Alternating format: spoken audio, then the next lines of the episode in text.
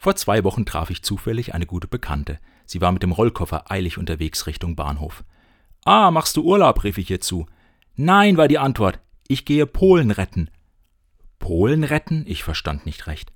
Na, ich fahr hin, um zu wählen. Das geht nur dort. Sie war schon halb weiter, denn ihr Zug ging wohl in wenigen Minuten.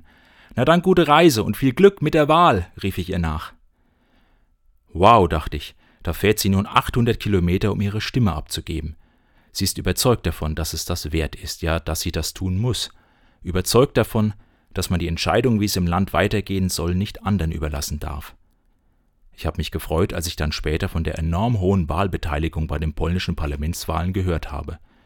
Viele Polen waren, wie meine Bekannte, sogar aus dem Ausland zum Wählen gereist. Und viele Frauen haben zum ersten Mal gewählt, weil sie mehr Gewicht in der Politik des Landes haben wollten. Und so gibt es nun wohl einen Regierungswechsel. Ich werde von meiner Bekannten erzählen, die loszog, um Polen zu retten, wenn wieder mal jemand zu mir sagt, als einfacher kleiner Wähler hast du doch eh nichts zu melden. Ja, Demokratie lebt davon, dass Leute ihren Hintern hochkriegen und sich aufmachen.